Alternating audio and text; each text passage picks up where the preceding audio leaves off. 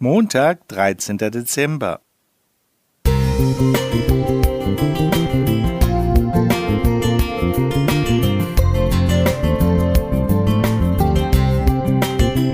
Ein kleiner Lichtblick für den Tag.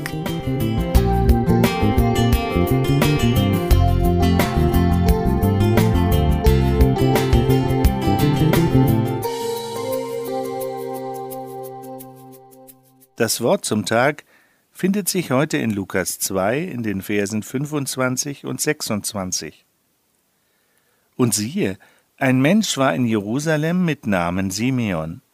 Und dieser Mensch war gerecht und gottesfürchtig und wartete auf den Trost Israels, und der Heilige Geist war auf ihm.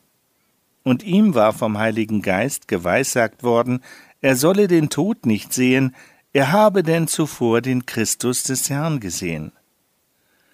Simeon hatte ein göttliches Versprechen, eine ganz persönliche Verheißung empfangen.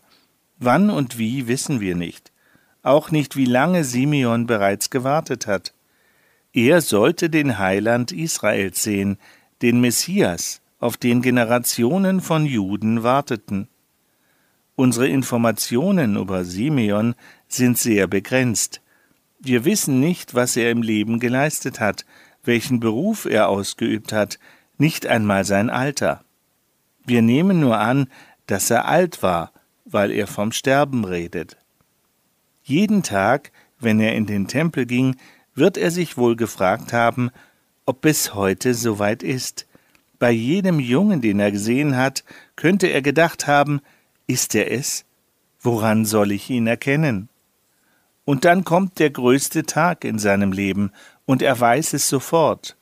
Dieses Bündel Mensch wird der Heiland der Welt, die Versöhnung Gottes mit uns Menschen, der Retter und Richter dieser Menschheit. Jetzt hat Simeon seinen Frieden gefunden und kann in aller Seelenruhe sagen, in Lukas 2, Vers 30, Meine Augen haben deinen Heiland gesehen. Nun kann er nach Hause gehen. In jenem kleinen Jungen hat er die Zukunft Israels und die Rettung all derer, die an ihn glauben werden, gesehen. Was nimmst du wahr, wenn du Jesus anschaust?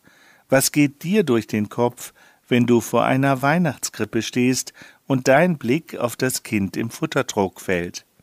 Was siehst du in dem erwachsenen Jesus, was in dem gekreuzigten auf Golgatha?